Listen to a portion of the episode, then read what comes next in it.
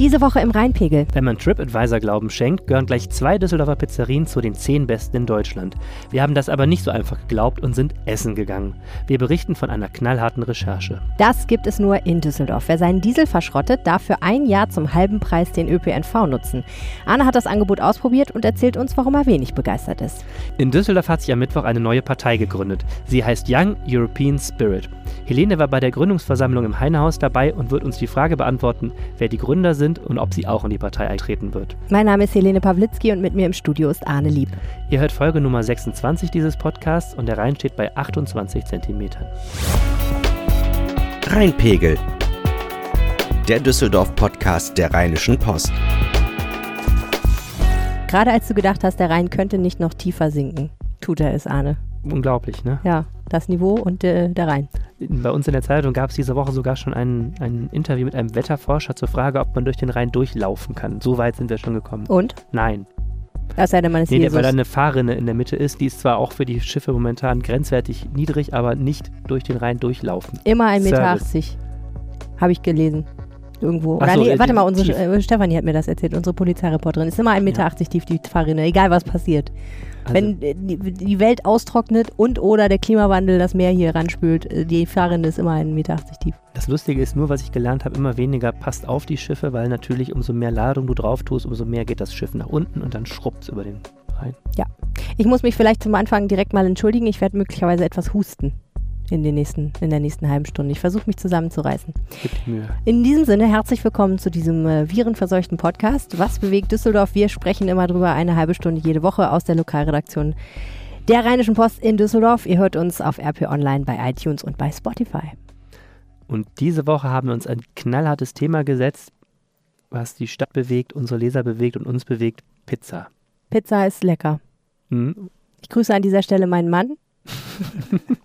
Der Pizza liebt wahrscheinlich ein bisschen mehr als mich gelegentlich. Kommt immer drauf an, was gerade vor ihm steht, aber Das, ich kann mir vorstellen, unter gewissen Umständen gewinnt Salami-Pizza das gegen mich. ist sehr traurig. Nö, finde ich nicht. Finde ich okay. Man muss wissen, wo seine Leidenschaften liegen. Und Okay, ehrlich gesagt, Pizza ist schon sehr, sehr gut. Wenigstens Ist Schon ehrlich. sehr, sehr gut. Pizza ist super. Ja, also ähm, der Witz an der Geschichte ist folgender. Manchmal flattern einem ja so Pressemitteilungen ins Haus. Da steht dann, äh, die beste so und so Düsseldorfs. Äh, so glücklich sind die Düsseldorfer.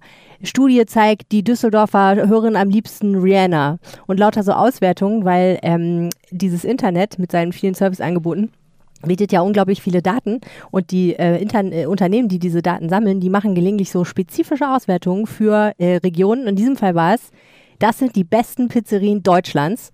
Und das Krasse daran war, fünf der besten Pizzerien Deutschlands liegen in Nordrhein-Westfalen Wow. und zwei dieser, dieser zehn besten Pizzerien Deutschlands liegen in Düsseldorf, diesem Ranking zufolge.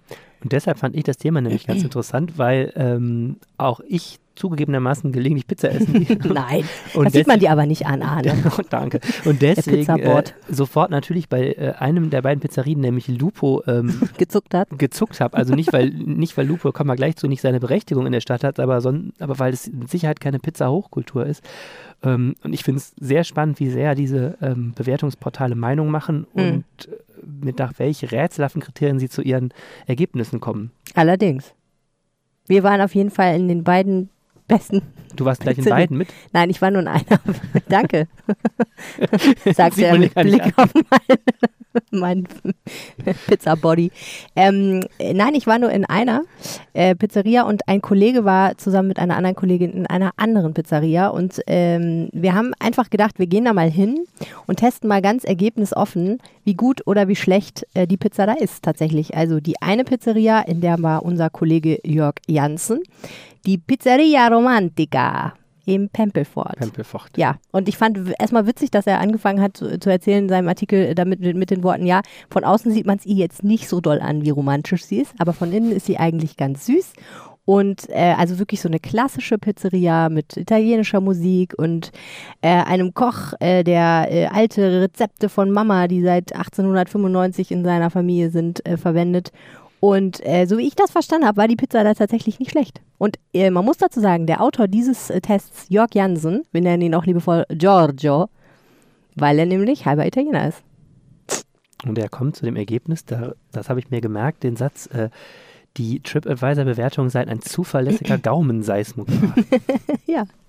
Ja, genau. Also äh, ganz leckere Pizza, 7,50 Euro ist auch ein fairer Preis. Und ähm, ja, im Prinzip Jetzt ist Teig dünn, leckere. Pizza, randknusprig, kann man essen, jetzt ist es so, wir haben ja schon irgendwie 1,5 Millionen Pizzerien in der Stadt ungefähr.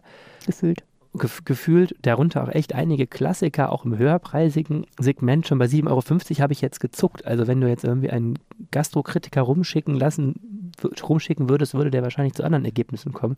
Die Frage ist wirklich, warum räumt jetzt genau diese Pizzeria so ab? Also, Also sie ist in dem. Ranking ja, glaube ich, auf Platz 3 gelandet. Also sie ist die drittbeste Pizzeria in Deutschland. Und ähm, warum sie so abreißt, in einem Wort, ja, äh, wir wir wissen es nicht.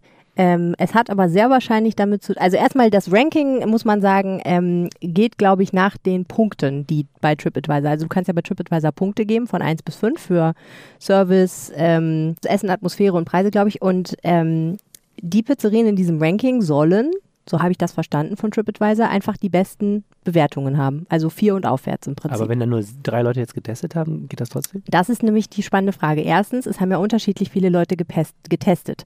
Unsere äh, Theorie zu der zehntbesten Pizzeria in ganz Deutschland laut diesem Ranking, nämlich äh, der Lupo Trattoria in der Altstadt, die manchen Menschen vielleicht von dem Besuch um drei Uhr morgens mit dem einen oder anderen Pegel im Blut noch bekannt ist, äh, die ähm, hat nämlich auch ein ganz gutes Ranking. Die haben aber auch unglaublich viele Leute bewertet. Und, es viele Leute haben die betrunken sein- bewertet vor allem. Okay, das ist noch eine andere Frage. Das kann, das kann man fairerweise TripAdvisor nicht vorwerfen. Das können sie nicht überprüfen. Aber ähm, also erstmal hat es wahrscheinlich was damit zu tun, wie viele Leute diese Pizzeria erstens besuchen und zweitens anschließend zum Handy greifen. Es ist ja auch Hm. denkbar, dass du zum Beispiel, was weiß ich, wenn du eine Pizzeria in Itta hast, ne, da ist das Publikum ja vielleicht zum Beispiel ein anderes.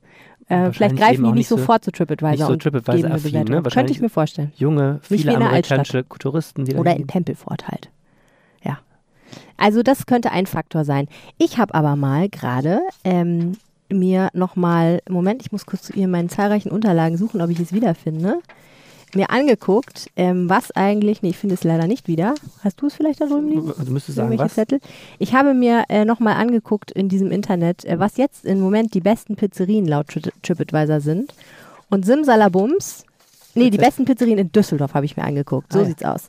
Und ähm, mittlerweile hat sich zwischen Pizzeria, der besten Pizzeria Nummer 1 in Düsseldorf, was immer noch die Trattoria Romantica ist, und die eigentlich zweitbeste, nämlich Lupo in der Altstadt, hat sich bereits eine weitere Pizzeria geschoben.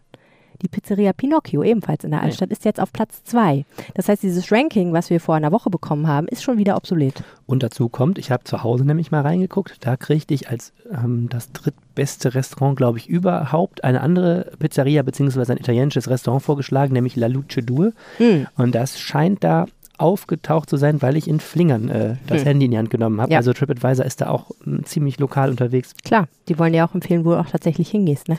Aber ich fand jetzt, also bei aller Liebe zu Lupo, ja, also Lupo ist natürlich eine Institution direkt da am Bölker Stern gelegen und äh, deswegen auch besonders verführerisch auf dem Nachhauseweg ähm, zu fortgeschrittener Stunde.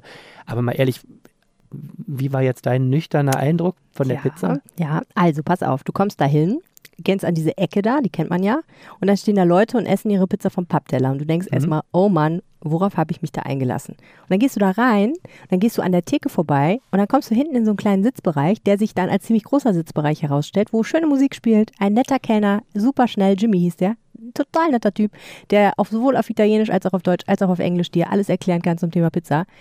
Ähm, die Pizza ist da ein bisschen teurer und sie kommt nicht auf Papptellern, sondern auf Porzellantellern. Ich wollte gerade sagen, da Aber- war ich noch nie. Die Pizza ist nämlich da teurer. Als Ja, vorne. die ist teurer als vorne, aber die ist auch immer noch eigentlich wirklich voll im Rahmen so. Also ich glaube, ich habe 11,50 Euro bezahlt für eine Pizza mit irgendwie äh, Special Calabrese Salami oder irgendwie so. Ähm, ich persönlich fand die Pizza total okay. Die ist sehr dünn, die ist gut knu knusprig gebacken. Ich finde, dass da ein bisschen zu viel Käse drauf ist. Und ich finde, dass die ähm, in der Mitte dadurch relativ suppig wird. Also wenn wir jetzt ins Detail, in die Detailkritik gehen, würde ich sagen, Abzüge in der B-Note. Aber und äh, was wir auch nicht so gut fanden, so servicetechnisch, man kann da zum Beispiel nicht mit Karte bezahlen. Das sind so Kleinigkeiten. Aber unterm Strich muss ich sagen, war das echt wirklich vollkommen okay. Äh, man kann da hingehen. Also ich, ich, ich, ich würde da so, äh, du kannst da auch mit deinen Geschäftspartnern hingehen oder irgendwie so. Das ist okay. Du darfst nur nicht vorne rumgehen. Also- Weil wenn die die Pappteller sehen, dann drehen die wieder um. Also ich sitze ja mit meinen Geschäftspartnern meistens auch hinten, habe aber Freunde, die haben auch schon vorne die Papppizza gegessen. Ja. Und da ist toll, wenn man da steht.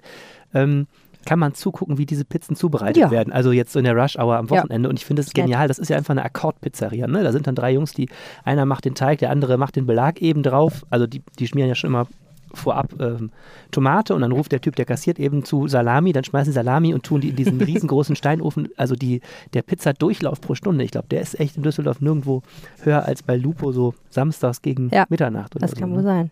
Naja, und also unterm Strich, ähm, du kennst das ja, dass man sagt, ähm, die Schokolade, die du von Lind kriegst, kriegst du bei Aldi auch, die ist nur anders verpackt, heißt anders und kostet die Hälfte. Oder so ähnlich. Also ne, teure Produkte, die nochmal günstig beim Discounter verschieben werden. Ehrlich gesagt, ob die Pizza jetzt auf dem Pappteller liegt oder nicht, es ist ja dieselbe Pizza. Die war voll okay. Jetzt Kann man hast du, essen. glaube ich, das Herz vieler Pizzabäcker gerade gebrochen mit diesem Ich möchte zum Schluss nochmal meinen Mann zitieren, der zu mir einmal gesagt hat, als ich gesagt habe, du, ich habe jetzt gelernt, wo es eine richtig gute Pizza gibt, neulich mal in einer anderen Stadt, hat er zu mir gesagt, Pizza ist Pizza. Es gibt keine schlechte Pizza, so wirklich. Ich möchte Es ein, ist Teig und viel Käse. Gute Pizza. So ist es wahrscheinlich. Ja, geht so. Gibt auch schlechte Pizza, aber ich, ich möchte ihn trotzdem zitieren an dieser Stelle für alle Pizza-Lover out there. Ich möchte gerne einen äh, RP Online-Leser zitieren, der unter dem Pizzatest einen Kommentar hinterlassen hat. Der schreibt ohne weitere Begründung, wer auch immer von der RP getestet hat, hat von Pizza und italienischer Küche keinerlei Ahnung. Danke. Ja, vielen Dank für diese konstruktive Kritik. Wir lieben dich auch. Wie heißt der Mann? Jens, Wir lieben dich auch, Jens. Wenn du zuhörst, danke. Thank you. Ähm, der, wir haben irgendwie die Woche des Tests so ein bisschen, ne? Ja, du hast ja, auch was getestet. Wir wollen ja immer irgendwas testen, weil da man da oft zu guten Erkenntnissen kommt. Ja, Zum, ich habe was wenig, weniger Leckeres getestet, nämlich ein Ticket 2000. schmeckte nicht ganz so gut, aber äh, hatte dafür im Gegensatz zur Pizza äh, politische Relevanz, denn im Hintergrund schwelt die Dieselkrise. Ähm, wir haben ja letzte Woche im Podcast schon erwähnt, dass Arne ähm, sich ein neues Auto kauft und deswegen die ganze Zeit über Autos redet seit neuestem. Hat das Thema für sich entdeckt. Ähm, das hat den Grund, dass sein altes Auto kaputt gegangen ist, ne? genau. Und ich habe mein altes Auto auch wirklich verschrottet. So alt und kaputt war das. Und es war ein Diesel. Und es war ein Diesel, ähm, was deshalb gut ist, weil alle ja diese Diesel loswerden wollen gerade. Und ähm, die Rheinbahn hat vor einem Jahr schon bundesweit Schlagzeilen gemacht, weil die als erstes Verkehrsunternehmen eine Dieselprämie zahlt.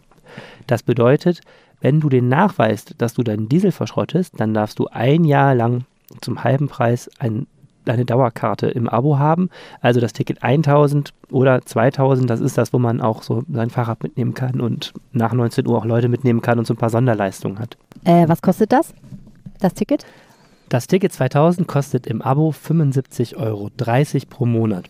Das macht 903,60 Euro pro Jahr. Man Ja. spart also die Hälfte 451,80 Euro. Hört sich ja erstmal ganz gut an. Das ist gut.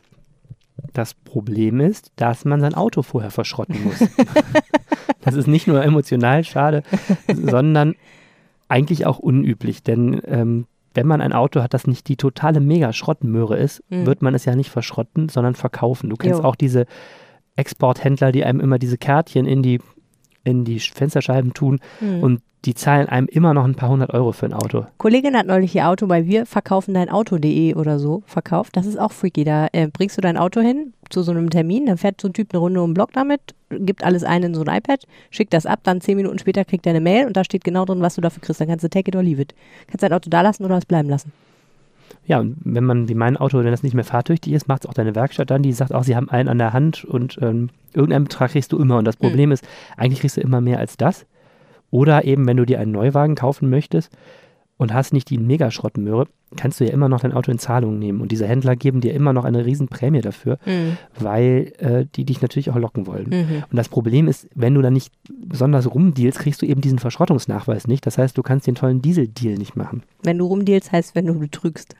Ja, es soll ja im Autosektor auch ähm, Graubereiche geben. Geschäfte geben. Mhm. Ja, wer weiß. Aber jedenfalls ist es so, das ist also eigentlich ein Angebot, das total lebensfern ist, was auch dazu führt, was ich so unter der Hand gehört habe, es gibt kaum jemand, der es nutzt.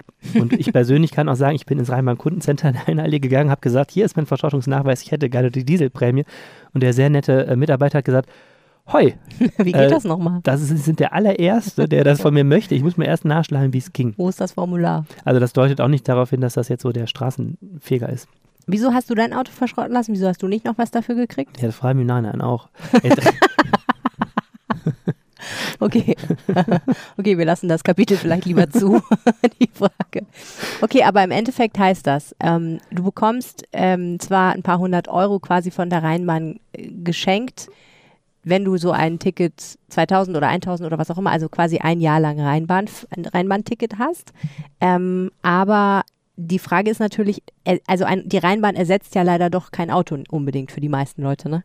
Also das heißt ja nicht, dass Leute, die ihren Diesel verschrotten, weil sie ihn sowieso verschrotten würden, jetzt auf die Rheinbahn umsteigen. Die kaufen sich ja im Zweifel ein neues Auto. Das ist der zweite Haken der ganzen Sache. Man ähm, muss nur diesen Verschrottungs- und Abmeldenachweis dann äh, vorlegen. Die fragen aber natürlich nicht nach, ob du dir danach ein Auto kaufst. Oder was heißt natürlich, sie fragen nicht nach, ob du dir danach ein Auto kaufst. So wie ich zum Beispiel jetzt habe also den klassischen Mitnahmeeffekt produziert. Ich habe jetzt dieses Ticket für ein Jahr in Anspruch genommen und habe mir aber wieder ein neues Auto gekauft. Mhm. Also der ökologische, gesamtwirtschaftliche Nutzen oder gesamtgesellschaftliche Nutzen ist da auch nicht so gegeben. Außer man hat eben die Zielgruppe Menschen mit wertlosen Autos, die danach voll auf den ÖPNV umsteigen und die ist nicht groß genug in Düsseldorf. Ja, der springende Punkt ist ja auch, wenn das ein Anreiz sein soll, für Leute ihren Diesel zu verschrotten, dann wird das nicht funktionieren, weil der Ertrag zu gering ist. Und Leute, die sowieso ihren Diesel verschrotten, die bekommen dann noch was dafür. Das ärgert mich an der ganzen Sache so, weil ich finde die Idee nämlich gut. Düsseldorf hat eine immer weiter steigende Zahl von Autos und das, obwohl wir einen sehr, sehr guten öffentlichen Nahverkehr haben. Wir haben Carsharing-Angebote. Ja, du zuckst jetzt. Man, ich weiß, wir reden in diesem Podcast auch immer darüber, dass die Rheinbahn kurz vor dem Kollaps steht, aber wenn du es dir mal im Vergleich anguckst, ich habe ja wegen der Uber-Geschichte viel mit Taxifahrern in den letzten Wochen geredet und die sagen alle, Düsseldorf ist eine mega schlechte Taxistadt, weil der ÖPNV so gut ist. Eigentlich ist die Anbindung echt gut zwischen Messe und Hauptbahnhof, zwischen ähm, dem inneren ähm, Innenstadtbezirken, also jetzt Flingern, Unterbilk und Innenstadt. Eigentlich kann man schon ganz gut hier Bahn fahren. Dennoch haben, ja, gibt es hier 302.000 Pkw bei rund 620.000 Einwohnern oder Mhm. sowas, was darauf hindeutet, dass die Leute eben ihren Pkw nicht abschaffen. Und man könnte natürlich argumentieren politisch, warum kriegt nicht jeder, der nachweislich in seinem Haushalt alle Pkw abschafft, eine Prämie. Ne? Die, Ja. Momentan die Autokonzerne zahlen dir mega Prämien, wenn du deinen alten Diesel in Zahlung gibst und einen neuen Wagen kaufst. Warum sagt man nicht, ey, wer, wer dieses, diese Leistung erbringt, dass er nur noch ÖPNV fährt und damit was für die Allgemeinheit tut, weil die Luft sauberer wird und die Straßen leerer und so, warum sagt man nicht, der kriegt dann eben einen Umweltgutschein? Wie Also das, willst du das überprüfen, dass jemand dann kein neues Auto kauft? aus diesem Grund bin ich nicht Chef einer Verwaltung geworden. In der Tat gibt es da, gibt es da Hemmnisse. Die Frage zum Beispiel, darf eine Stadt überhaupt überprüfen äh, oder meldet man sein Auto dann bei auf die Oma an und dann umgeht man das, klar muss man das alles diskutieren. Aber im Grundsatz finde ich diese Lok, die finanziellen Log-Angebote erstmal eine Sache, die man diskutieren sollte. Und deswegen hat mich etwas geärgert, dass die Rheinbahn sich groß feiern lässt. Also das war deutschlandweit in Medien und dann letztlich ein Angebot ähm, auflegt, wo, glaube ich, auch intern denen klar war, das wird jetzt nicht der Riesenrenner. Ich glaube nicht, dass finanzielle Log-Angebote irgendwas bringen. Ich glaube, dass ähm, die, die, die können ein Nudge sein, wenn du sowieso etwas vorhast zu tun. Aber ich glaube, unterm Strich wird nur was bringen, wenn du ÖPNV so gestaltest, dass es für die Leute einfach viel mehr Vorteile hat, den zu benutzen. Und äh, du hast ja geschrieben in deinem Kommentar zu dem Artikel, der ÖPNV muss günstiger werden. Und das wäre natürlich ein so ein Faktor.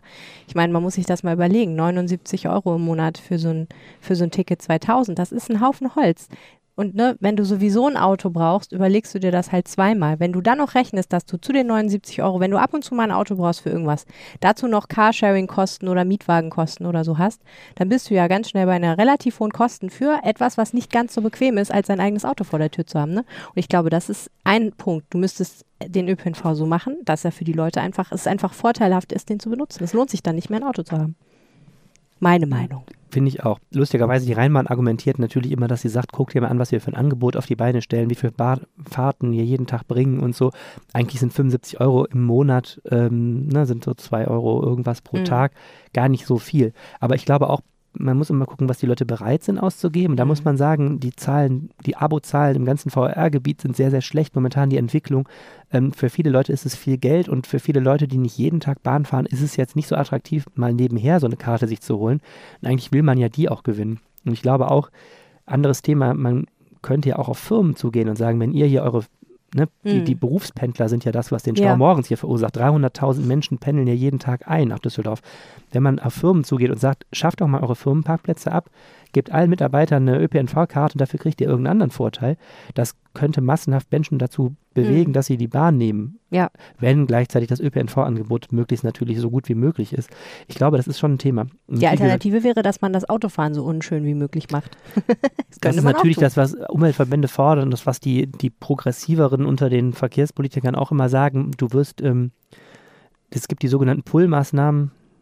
Nee, Push, Pull, Pull-Maßnahmen sind die, ähm, was wir jetzt gerade sagen, ÖPNV besser und billiger. Mhm. Und dann gibt es noch die Push-Maßnahmen, das bedeutet Autofahrern richtig in den Hintern treten, äh, Parkgebühren äh, immens Sprit, hoch machen, äh, überall die schlechte Spu- Straßen. genau die Spuren verengen, so unter dem Motto, dass, dass die Autofahrer so groß leiden, dass sie dann alle Bahn fahren. Ja, Ist total umstritten und wird in Düsseldorf eben auch nicht praktiziert. wahrscheinlich nicht.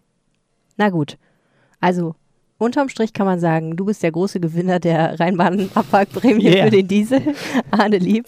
Ich äh, bin der einzige Mensch, der die Dieselabwrackprämie der Rheinbahn genutzt hat. genau, aber unterm Strich ähm, ein netter Gag, aber äh, nicht unbedingt der, ja, das, was die Zukunft einläuten wird in diesem schönen, in dieser schönen Stadt. Wir reden über Zukunft und kommen da unseren, zu unserem nächsten Thema. Die Zukunft von Europa Oh Mann. steht auf dem Spiel. Eine ganz organische Überleitung. Ja, sehr. Und ähm, was ich total, wirklich total spannenden Anlass fand, am Mittwoch hat sich eine Partei gegründet. Und zwar Ja. ausgerechnet an der Stelle, wo das Geburtshaus von Heinrich Heine stand und heute das Heine-Haus ist, also ein Literaturinstitut. Äh. Ja, ich habe auch äh, Audio von diesem historischen Moment der Parteigründung mitgebracht. Das können wir uns kurz anhören. Ähm, wir haben jetzt gerade eure Unterschriften eingesammelt unter unserem Gründungsvertrag. Von daher kann ich, glaube ich, einladen zu sagen, einen Applaus für Young European Spirit als Roller European. Also du warst persönlich anwesend. Erzähl mal, wie war es denn da so? Was waren da für Menschen? Waren da Also, viele? Ähm, waren da viele? Äh, nee, da waren nicht viele. Da waren echt nicht viele Leute. Das waren so 25 Leute ungefähr. Ähm, plus drei Leute auf dem Podium. Ähm, und ich glaube, ich muss vorne anfangen. Ich kam dahin und wurde begrüßt von äh, den drei ältesten 22-Jährigen, die ich in meinem ganzen Leben kennengelernt habe. Äh, Schnieke angezogen, äh, der junge Mann trug Krawatte und Anzug und ein kleines Europa-Pinchen an seinem äh, Okay. Dingsen hier, an seinem Revers. Jonathan. Ich setze mich einfach erstmal irgendwo hin ne, und ihr sagt mir Bescheid, wenn ihr soweit seid. Ja. Jonathan Lessing heißt er. Ähm, ein ein ähm, äh, junger Mann, der bei einer Bank in Düsseldorf arbeitet. Ähm, und der hat sich mit anderen zusammengetan, schon vor einer ganzen Weile, und hat beschlossen, dass ähm, es ihm nicht reicht, was in der Politik im Moment passiert zum Thema Europa. Der hat halt gesagt, und die sagen das zusammen, wir wollen gerne eine aktive Europapartei haben. Also eine Partei, bei der Europafragen ganz vorne im Programm stehen und nicht irgendwo auf der 26. Seite. Sind die politisch eine Abspaltung von irgendwas? Sind Nee. das alles Jungliberale oder Nee. Jungsozialisten? Soweit ich das sehen kann, nicht. Also ähm, die kennen sich, glaube ich, aus verschiedenen Kreisen, also so, ähm, so Tutoring-Programme und so, ein- so ein Zeugs. Also äh, sind alles äh, Menschen, die unterschiedlichste Dinge studieren, also auch gar nicht irgendwie Politikwissenschaftler oder irgendwie sowas. Äh, gar nicht aus irgendwie irgendeiner Jugendorganisation von irgendeiner anderen Partei, sondern, glaube ich, einfach alle politisch interessiert, kannten sich auch, waren teilweise, glaube ich, auch befreundet, sind hoffentlich auch noch befreundet. Und ähm, also es gibt ja mehrere solcher Bewegungen. Ne? Also es gibt äh, die, die ganzen Pulse of Europe-Geschichten.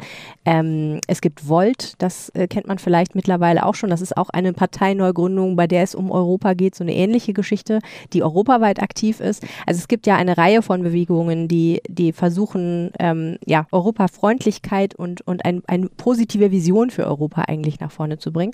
Und die gehören da eben auch zu. Und ähm, ja, ich habe den dann auch gefragt, warum er jetzt äh, sagt, eine Parteigründung ist so ein bisschen der richtige Weg und nicht, keine Ahnung, wir machen eine virale Kampagne oder äh, ne, wir, wir bleiben eine Bewegung, gehen auf die Straße oder so. Und ja, das hat er mir dann erklärt. Wir glauben, dass es im politischen Spektrum aktuell an Kräften mangelt, die auch hart politisch und auch operativ und am besten auch mit einem gewählten Mandat dann für diese Meinung einstehen können. Denn letztendlich wollen wir ein Teil dieses Systems werden, um es von innen heraus dann in gewisser Weise zu verändern und in diesem System eine Stimme dafür zu sein, dass wir mehr Europa brauchen. Gerade jetzt in der Zeit, wo Jugend oder unsere Generation scheinbar immer weniger Interesse an Politik hat, und wir wollen zeigen, auch mit Politik kann man richtig was reißen und Leute dazu animieren, mit uns Politik zu machen. Nicht nur passiv, genauso wichtig von außen über die Zivilgesellschaft, sondern auch aktiv in der Politik für die eigenen Ideen einzustehen. Also im Grunde sagt Jonathan Lessing halt, es geht darum, eine Struktur zu schaffen, in der wir aktiv für Europa kämpfen können und ähm, da ist halt eine Partei relativ gut geeignet. Der Witz an der Geschichte ist, die wollen eigentlich eine reine Europapartei sein. Also deren Ziel ist, bei der Europawahl 2019 anzutreten. Äh, die haben überhaupt gar kein Interesse daran, hier im Landtag zu sitzen oder irgendwie auf Bundestagsebene irgendwas zu machen.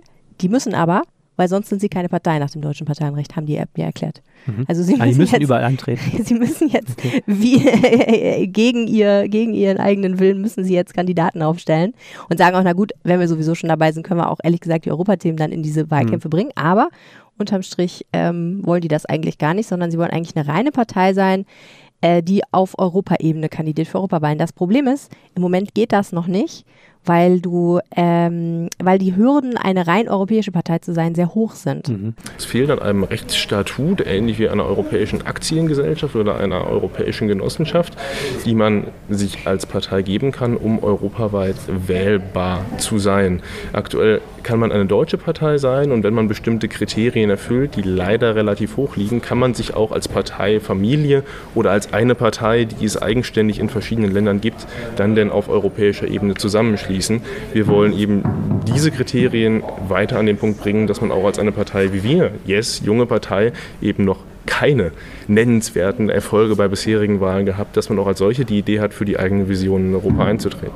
Die müssen jetzt wahrscheinlich, also nächstes Jahr ist ja praktischerweise Europawahl, die müssten jetzt erstmal wahrscheinlich Unterschriften sammeln, um überhaupt antreten zu können. Ne? Ja, also ich glaube, die haben noch einen weiten Weg vor sich. Ähm, sie sagen aber auch selber, wir sind da jetzt erstmal ganz easy. Wir haben jetzt erstmal die Partei gegründet. Ähm, es kostet auch noch nichts, Mitglied dieser Partei zu sein. Also wer Lust hat, kann noch beitreten. Ähm, und die wollen halt ein- einfach erstmal das Thema reintragen. Sie haben aber auch schon ein voll ausgereift, oder nicht voll ausgereiftes, aber ein, ein Programm. Also sie haben sich schon inhaltlich sehr viele Gedanken gemacht. Ich finde das total komisch, weil ich immer denke, das Schwerfälligste, was es politisch eigentlich gibt, ist eine Partei. Hätte ich auch gedacht. Denn du hast erstmal damit überhaupt keine Öffentlichkeit, du hast einen tierischen bürokratischen Apparat und du hast, du scheiterst ja auch erstmal an, an den, an den Hürden, wenn du nicht äh, wirklich eine ziemlich kritische Masse von Menschen äh, dir nachziehst. Ja, also ich kann das nur so erklären. Äh, ich habe ja gerade gesagt, die ältesten 22-Jährigen, die ich jemals kennengelernt habe. Ich glaube, dass das Machertypen sind. Äh, gerade dieser Jonathan Lessing, wir haben ihn ja im O-Ton gehört, der spricht halt wie aus dem Buch, also wie gedruckt eigentlich. Ähm, da, da, das sind offenbar Menschen, die fühlen sich in diesen Strukturen sehr wohl und äh, die, die glauben, dass sie da auch was bewegen können. Die sagen auch, ja, wir wissen auch, dass das dickes Brett ist, was wir da bohren wollen, so, aber da haben wir gar keine Angst vor. Und ich war am Anfang auch relativ skeptisch und habe da gesessen und gedacht, na gut, äh, Kinder, es ist ja alles schön und gut, aber jetzt hier ne Partei und so, mal gucken, brauchen wir das überhaupt?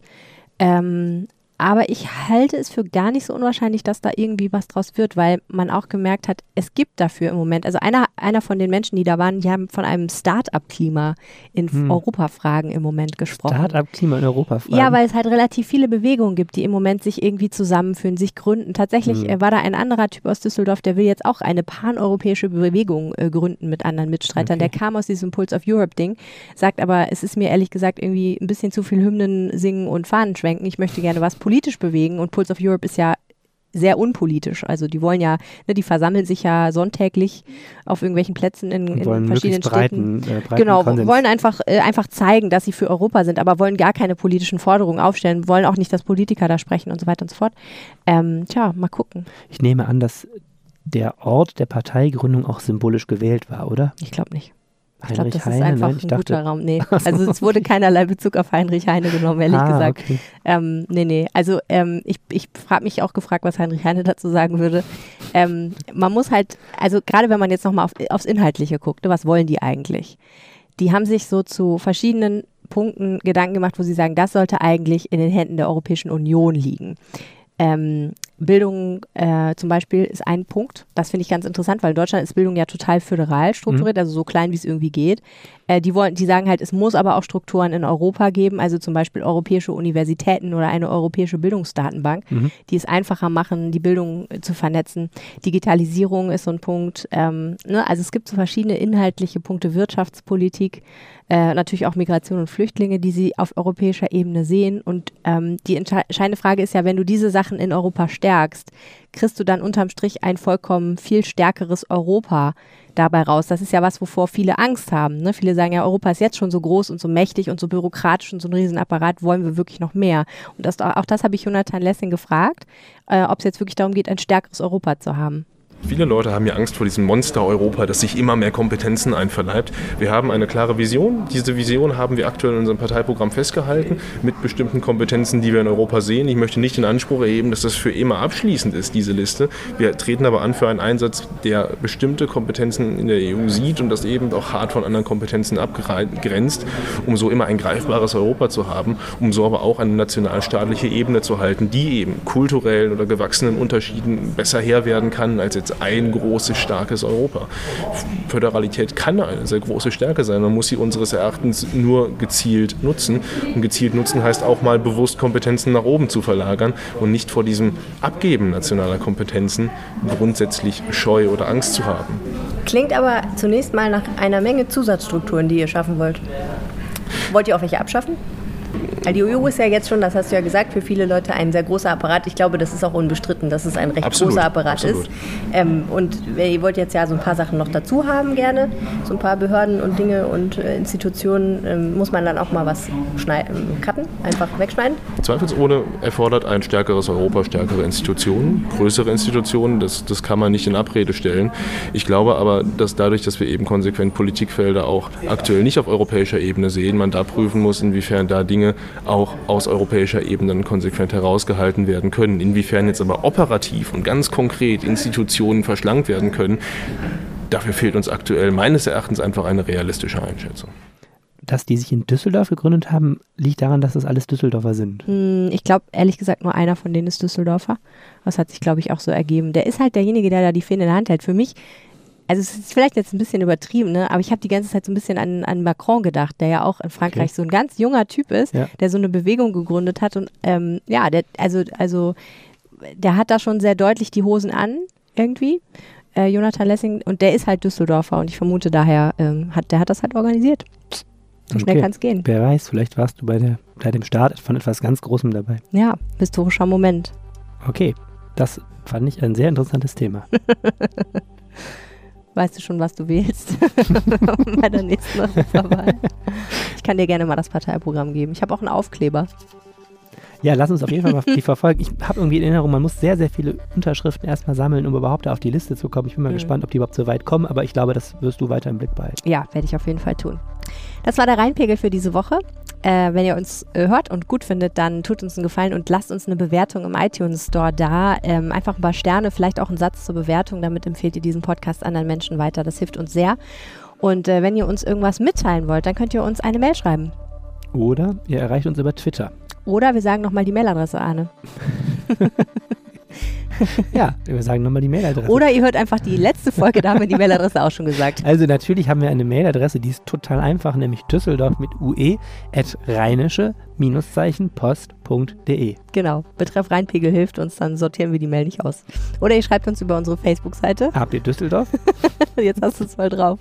Oder ihr könnt uns auch bei Twitter erreichen. Ja, wir haben nämlich beide auch einen Twitter-Account. wir haben beide, je, jeder einen eigenen. Twitter-Account. Ja, äh, deiner ist at Helene Pawlitzki. Und deiner ist Ed Arne Lieb. Das war der Rheinpegel für diese Woche. Bis dann. Ciao. Tschüss. Mehr im Netz. Alle Nachrichten aus der Landeshauptstadt findet ihr auf rp-online.de slash Düsseldorf. In Düsseldorf hat sich am Mittwoch eine neue Partei gegründet. Sie heißt Young Amer Young Americans Word. Das ist dieser Song von äh, David Bowie.